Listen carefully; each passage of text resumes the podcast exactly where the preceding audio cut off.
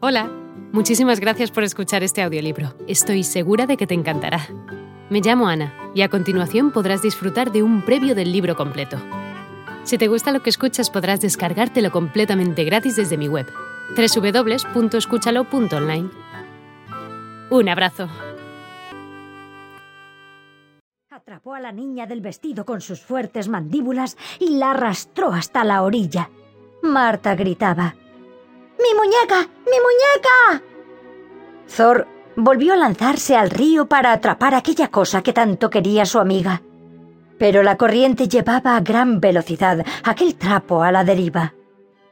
Fue imposible para Thor alcanzarla y regresó junto a Marta. Cuando llegó a la orilla, los padres, asustados por los gritos de Marta, ya estaban junto a la niña. Oh, Thor, ¿cómo podremos agradecértelo? dijo María. Nos has devuelto a nuestra pequeña. Le acariciaron con ternura, pero Thor buscó los ojos de Marta esperando su caricia. La sangre de Thor se heló en sus venas. Marta le miró con ira y dijo, Perro estúpido, ¿por qué no has sacado mi muñeca? María reprendió a Marta. ¿Por qué tratas así a Thor? Siempre fue tu amigo y acaba de salvarte la vida. Eres egoísta e injusta. Nunca volveré a hacerte otra muñeca. Los tres días siguientes fueron un infierno para Thor. No podía soportar ver tan triste a Marta. Al cuarto día, la niña se levantó para ir a la escuela.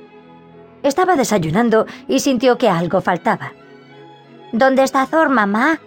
No sé, pensaba que estaba contigo.